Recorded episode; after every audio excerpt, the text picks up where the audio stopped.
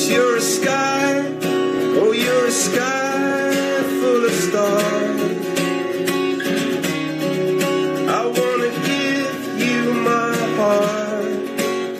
Olá, seguimores! A nossa transmissão hoje não é ao vivo, mas o assunto aqui é a era das lives. E eu vou falar sobre isso com o Ortega, que está direto da casa dele. Tudo bem aí, Ortega? Tudo bem sim, eu só acho ruim não poder gravar do seu ladinho aí, né, Braulio? Mas como o assunto é música pop nessa fase de distanciamento social, a gente tem que praticar essa distância sempre que puder, né? É isso aí, o jeito é a gente também dar o exemplo. Só que eu sei que mesmo de longe a gente continua conectado e não é só a gente. Os artistas da música pop estão também se conectando com os fãs em transmissões ao vivo, as famosas lives. E direto das casas deles, eles estão transformando o bastidor em show. E não falta show, né? Tem live o tempo todo e para todos os gostos. E aí por isso o Geon ouviu e assistiu um monte de lives, falou com seus protagonistas para entender a cara da música pop na quarentena. Eu sou o Rodrigo Ortega. E eu sou o Braulio Lawrence e esse é o Geon Ouviu, o podcast de música do G1. Que tudo isso foi só ilusão. Todo esse tempo eu perdi em vão. É. Ortega, fiquei sabendo aí que você maratonou um monte de live. Me diz qual foi a sensação dessa maratona? Você tá bem de saúde depois de tanta live? Tô bem sim, Braulio, pode ficar tranquilo. Eu não achei nem tão cansativa essa maratona assim. Foi mais legal do que eu pensava. Tá todo mundo tentando criar um formato, experimentando ali. E aí já tem festival de live, live com churrasco, live de pijama. E aí eu acho que mesmo quando dá errado, é interessante. Mas me dá um exemplo aí, mais direto, assim, o que deu certo, o que deu errado. Então, vou te contar por ordem cronológica, até para explicar essa onda. A primeira live que eu e muita gente viu nessa era foi a do Chris Martin do Coldplay. Foi no dia 16 de março e rolou meio de surpresa. Ele só entrou lá no Instagram direto da casa dele. I hope you understand. Nossa, eu adoro essa música aí, Green Eyes. Eu lembro da gente em 2003 no Rio, num show do Coldplay, gritando pra banda tocar essa balada. E nessa versão aí, o Chris Martin canta de um jeito assim até mais espontâneo, dá aquela saudade do Coldplay mais simples, né, daquela época. Nossa, você pegou bem o espírito dessa live, Braulio, porque eu achei isso, foi bem natural. Ele sentou lá no estúdio caseiro dele, ficou olhando os comentários com pedidos de músicas. Tinha muitas músicas que ele nem lembrava ou tentava tocar e dava errado.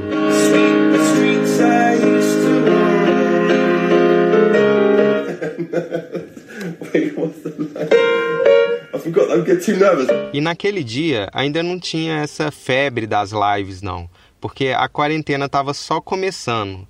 Então o Chris Martin meio que indicou um formato ali, meia horinha de conversa e música, atendendo os pedidos, no violão ou no piano. E isso tudo nesse sentido de agradar aos fãs e também dar o exemplo de ficar em casa isolado. E ele meio que apontou um formato de live também, né, pelo que eu entendi. No fim, o Chris Martin falou que era o início de uma série chamada Together at Home, em parceria com a ONG Global Citizen. Aí tinha um link lá para doar para essa tal ONG e virou tipo um festival de lives. É, nos outros dias teve John Legend, Charlie Puth, Camila Cabello com Shawn Mendes.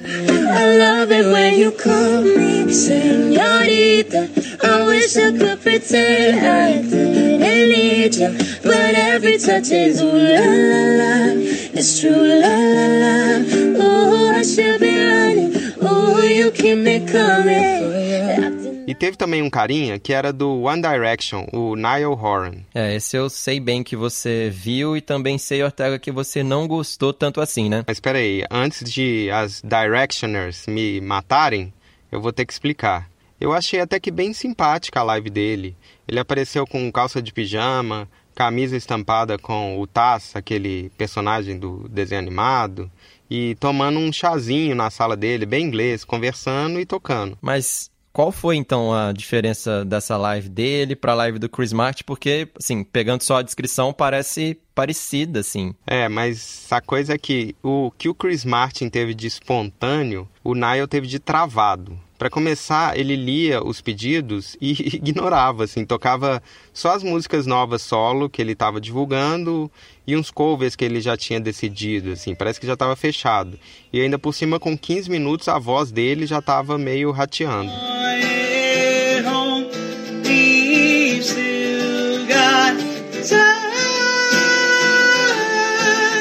É, ouvindo agora aí com mais atenção, dá pra notar que não ficou exatamente bom, né? É estranho que as duas lives, a gente reparou bem, tem a, quase a mesma fórmula, até quase o mesmo roteiro, assim, foram pensadas de um jeito parecido, só que uma funciona e a outra não. E nesse caso, a live separa um pouco os homens dos meninos, assim. Quem tem um talento mais natural fica em vantagem em relação a quem depende de mais produção. E aí, como poderia dizer o nosso colega Fausto Silva, quem sabe faz na live. Quem sabe faz ao vivo! Nossa, Ortega, esse trocadilho doeu à distância. Mas é um, até que é um bom trocadilho aí para os tempos de, de lives. Tomara que o Faustão fale um dia. Mas já que estamos falando de Brasil, vamos também falar da produção de lives brasileira, por favor? Ah, então, a mais legal que eu vi até agora foi a da Ludmilla. É, deu errado tudo, assim, na parte técnica. Ela tava, começou a tocar na varanda, aí começou a chover e fazer mó barulhão, assim. E aí depois ela voltou para a sala e derrubou o celular no chão várias vezes. E a conexão da casa dela caiu também. Mas aí eu vi que, independentemente disso, o mais importante na live é a malemolência. Acho que só a internet que Vai, Belo, eu aqui olhando o telefone, né? Eu aqui olhando o telefone, escrevendo seu nome, esperando uma resposta que eu já sei. Ela é muito boa cantando pagode, né? Impressionante, assim. Para quem não sabe, a Lud tá na sua era, na sua fase pagodeira. Ela lançou músicas novas que vão pelo pagode e também um EP de pagode e essa live mostrou que ela é muito boa nesse gênero. Mas além disso, o que teve no pop brasileiro mais aí, Ortega? Oh, uma coisa que a gente está percebendo nas lives é uma mistura de música com família, assim, os dois, as duas coisas. Como o artista está em casa, ele acaba mostrando esse lado familiar. E a Sandy, por exemplo, é, fez um momento marcante aí com uma live do lado do marido dela, que de repente apareceu o Júnior lá de, à distância, participando dessa live, e a Sandy começou a chorar de saudade, assim. Eita, que difícil segurar a emoção, treta. Uh, vai passar. Vai passar. Eu fiz Nossa, essa daí é emocionante mesmo, assim, eu quase chorei vendo. Tava acompanhando. Outra live legal, assim, com uma vibe até parecida, é a da Glória Groove, cantando com a mãe dela, né? A Gina Garcia, mãe da Glória, é cantora também e fez backing vocal pro Raça Negra. Aí elas cantaram juntas, claro, estavam em casa e os fãs, não só os fãs, a gente também, todo mundo ficou bem emocionado com esse dueto. É, eu falei com a Glória sobre isso e ela acha que rolou uma identificação, que eu acho que é típica das lives, assim, ela cria essa identificação. E para o público dela, principalmente de jovens LGBT, essa relação com os pais é uma coisa importante, uma coisa sensível. Então, ver esse essa dueto de mãe e filha ali emocionou os fãs. Acaba sendo meio que um momento muito familiar, né, é, para todo mundo, né, e, e de muita conexão, porque eu acho que as pessoas acabam se vendo muito.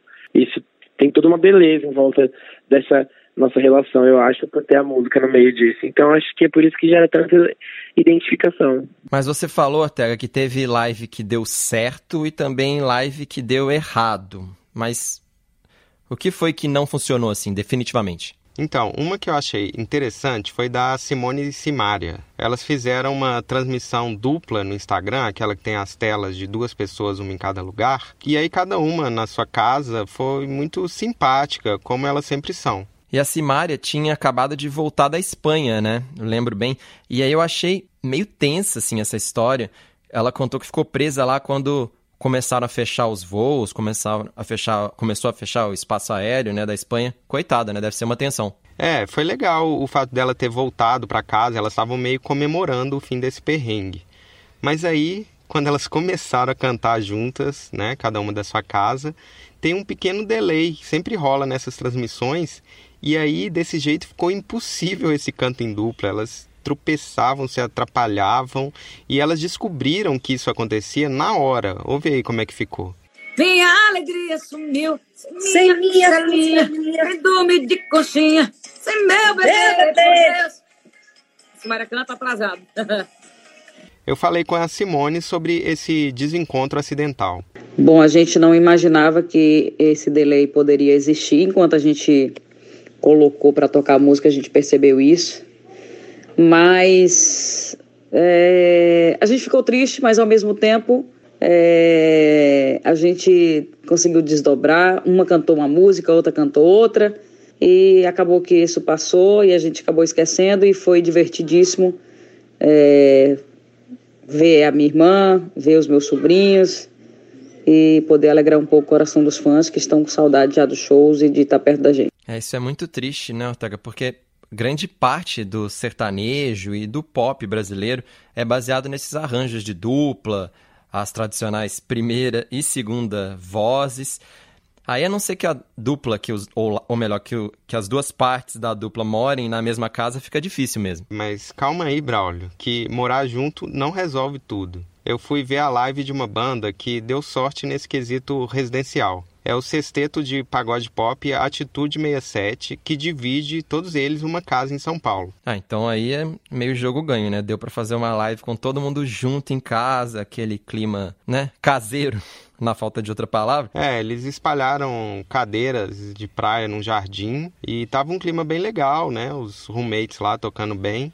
Só que naquela câmera vertical do Instagram, com a captação de som de um celular para várias vozes e instrumentos, aí virou uma zona, assim. Era uma barulheira e a câmera para tentar encaixar eles teve uma hora que ficou até de cabeça para baixo. O Pedrinho, do Atitude 67, falou com a gente sobre essa experiência. Sobre esse lance da captação de som, Pra gente não foi nada, porque a gente já tinha feito várias lives antigamente na vida e acho que nenhuma delas a gente fez produção, né, de, de microfonar as coisas, tanto as vozes quanto os instrumentos, porque a gente vem dessa escola da rodinha de violão. E além de acertar esse formato das lives, tem outro desafio. É a parte financeira, que é uma questão de sobrevivência real. A gente citou músicos famosos que, nesse caso, não devem passar aperto. Mas e os independentes, os holds, todo mundo que trabalha com música? Pois é, isso aí é assunto sério, né, Ortega? A gente falou disso, do impacto do coronavírus no mundo da música, em um episódio do Jean Ouviu. Procura aí Jean Ouviu Coronavírus para saber mais. Em resumo, os shows são a maior fonte de renda da indústria musical, isso há mais de 20 anos, então a gente tem que perguntar. Será que as lives conseguem dar uma amenizada nessa perda? Por enquanto, a resposta simples, Braulio, é não, infelizmente. E aí tem uma contradição. Porque a live do Chris Martin, por exemplo, superou 300 mil espectadores simultâneos. A Marília Mendonça, outro exemplo brasileiro, bateu 160 mil ao vivo no Instagram. É mais gente do que nos grandes festivais físicos que foram cancelados. Mas live não gera quase nenhuma renda e nem de direitos autorais. Se o Chris Martin toca uma música num festival físico para umas 100 mil pessoas, o autor dessa música vai arrecadar uma bela grana de direitos autorais. Só que numa live para 300 mil pessoas, aí como fica? Conta aí. Eu perguntei isso, Braulio. Repassei essa sua pergunta para o advogado Daniel Campelo, da empresa Orb Music. E a real é que os direitos autorais, assim como todo mundo, não estavam preparados para uma situação dessa. É claro que essa situação específica de agora não estava previsto por direito de lugar nenhum, né? Uma situação muito especial. Então, é realmente o que acontece com essa massividade de lives é que é difícil apurar essa informação, né?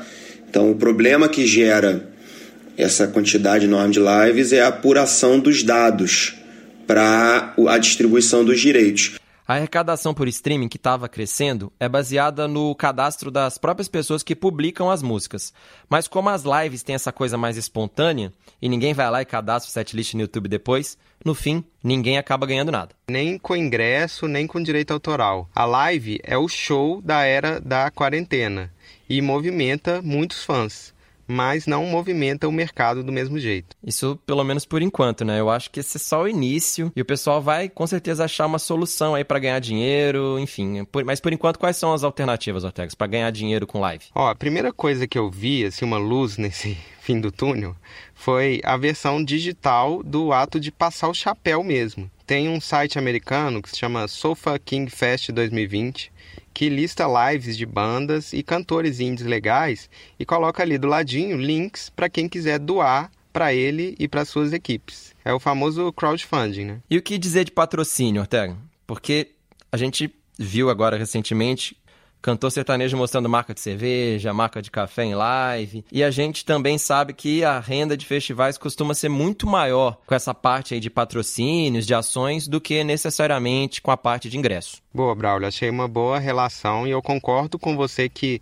as marcas vão querer aparecer nas lives mais bombadas mesmo. E aí eu falei sobre isso com um cara que já é bem conhecido aqui do podcast, o DJ Pedro Sampaio, que está fazendo várias lives. O intuito das lives para mim é fazer com que o público se sinta mais próximo de mim, fazer com que minha arte chegue neles, principalmente nesse momento tão delicado que a gente está vivendo hoje, fazer com que eles vibrem junto comigo ao longo do set. Mas é claro, se tiver alguma marca que se identifique comigo e eu me identifique com eles, tá sempre o canal aberto para para a gente fazer negócio, com certeza. Mas assim, tem que rolar essa identificação, tem que rolar essa química e essa troca de energia.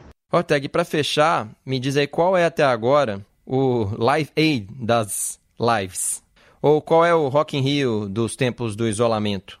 Quais as lives assim mais movimentaram público, mercado, fãs? Então, tem uma lá fora e outra no Brasil, assim, que eu achei os mais representativas. Nos Estados Unidos rolou o iHeart Living Room Concert. E não eram exatamente lives, porque eram umas gravações na casa dos músicos, na quarentena, e cada um mandou o seu vídeo já pronto, mas o formato de tocar é aquele mesmo. Eu vi, claro, estava acompanhando, Ortega, e eu gostei de vários desses shows aí, desse festival. Teve o Elton John ancorando da cozinha, que por si só já, já vale o, o ingresso, não, né? Vale, eu já falava vale o ingresso, vale a minha atenção ali. E teve também o Dave Grohl tocando My Hero lá no estúdio caseiro dele e tal. There goes my hero, watch him as he goes.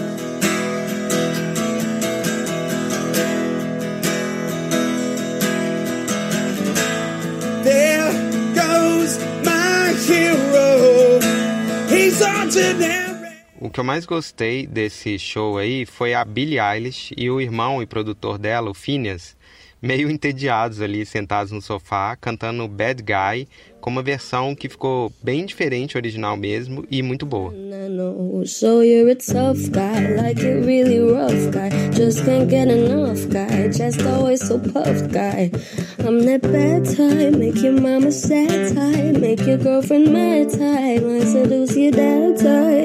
I'm the bad guy. Da, da, da, ba, ba. É, e foi um live aid assim mesmo, porque o festival arrecadou mais de 8 milhões de dólares para a luta contra o coronavírus. Esse show entrou na íntegra no YouTube e passou também na TV aberta dos Estados Unidos. Ou seja, esse sim movimentou o mercado. E aí pode ser um caminho, pelo menos para os grandes artistas. Mas vamos voltar aqui para o Brasil. Conta aí, na sua opinião, qual foi o grande evento, a grande live brasileira até agora? Esse foi muito mais polêmico, Braulio. Foi a live de 5 horas do Gustavo Lima na mansão dele. Foi assim um absurdo de audiência, maior do que qualquer uma que a gente falou aqui. Tinha sempre umas 700 mil pessoas simultâneas no YouTube e mais umas 160 mil no Instagram. Isso, assim, é nível Rolling Stones em Copacabana. Só que não é só por aí que o Gustavo Lima foi ali fora da curva, né? Porque não era só uma live como a do Chris Martin ali no porão da casa dele, ou da Billie Eilish com o Phineas no sofá. Essa tinha várias câmeras, tinha estrutura, um escritório com gente trabalhando no fundo, garçom servindo churrasco e tudo mais, assim, muita gente. Eu traz um, um, uma linguiça para mim aí uma, uma asinha. Essa asinha de frango aqui é lá do frigorífico Goiás.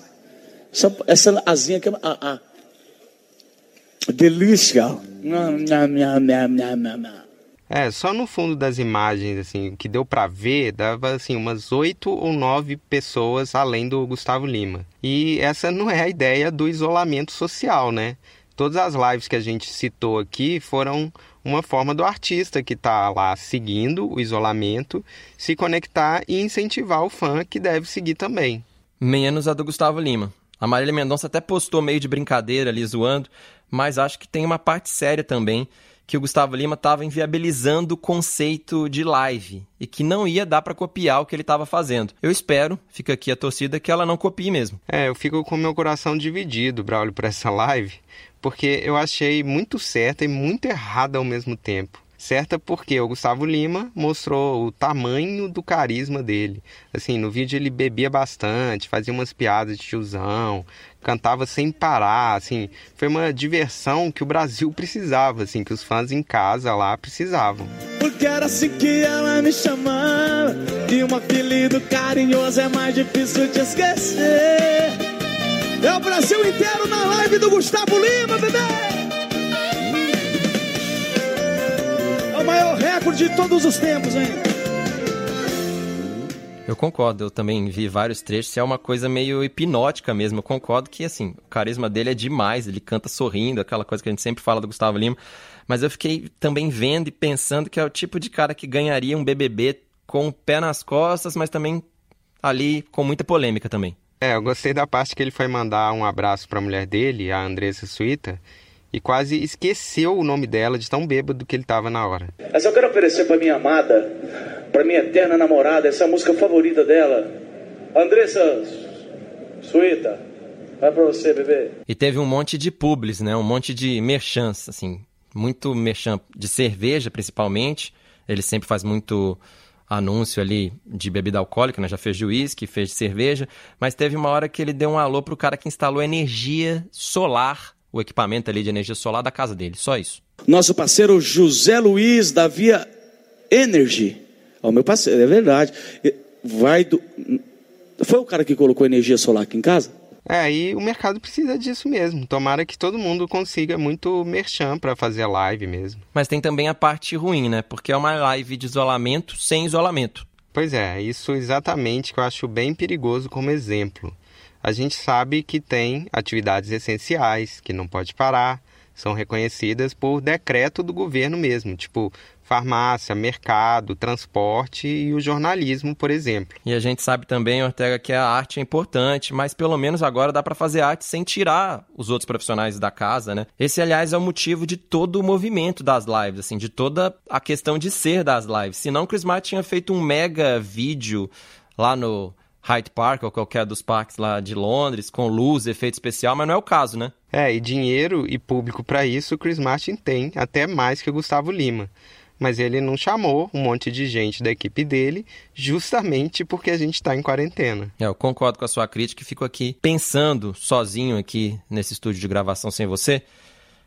Se o Elton John estava lá sozinho na cozinha dele, se a Billie estava entediada no sofá dela com o irmão ali do lado, não dá para entender porque o Gustavo Lima precisa assim de várias câmeras, de tanta estrutura, de editor, de gente para servir churrasco. Para quê? É, aí eu vou reproduzir aqui o argumento de alguns fãs no Twitter de que o Gustavo Lima nessa live ele arrecadou 100 mil reais de doações e também alimentos não perecíveis. Mas uma coisa não anula a outra, eu acho. O iHeart Festival, você citou, Braulio, arrecadou 8 milhões de dólares e não teve que tirar ninguém de casa para isso. E com certeza ali numa transmissão gigante como essa do iHeart, deu para remunerar muito produtor, consultor, compositor, artista. Muita gente ganhou dinheiro, mas trabalhando remotamente. É, mas como a gente disse, os formatos estão sendo testados e eu espero que surja muita ideia boa. Eu quero ver o Gustavo Lima bebendo muito, cantando muito, fazendo muito merchan, mas isolado mesmo, mandando uma graninha assim dividida para a equipe dele em casa. Até porque bebendo sozinho, né, vamos combinar, fica mais dramático, né? Um roteiro aí mais com mais pegada, a voz fica melhor para sofrência, enfim, você sofre mais quando sofre sozinho. Concordo, Braulio. Então, ó, Fiquem em casa, lavem as mãos, continuem acompanhando as lives daí, que a gente acompanha daqui, e troca mais ideias sobre como será essa cara da música pop durante a quarentena. Um abraço, Ortega, saudade, se cuida aí. Eu também, Braulio, tamo junto e separado. Você pode seguir o Geão Ouviu no Spotify, no Deezer, na Apple Podcast, no Google Podcast, no Castbox ou no Geão mesmo.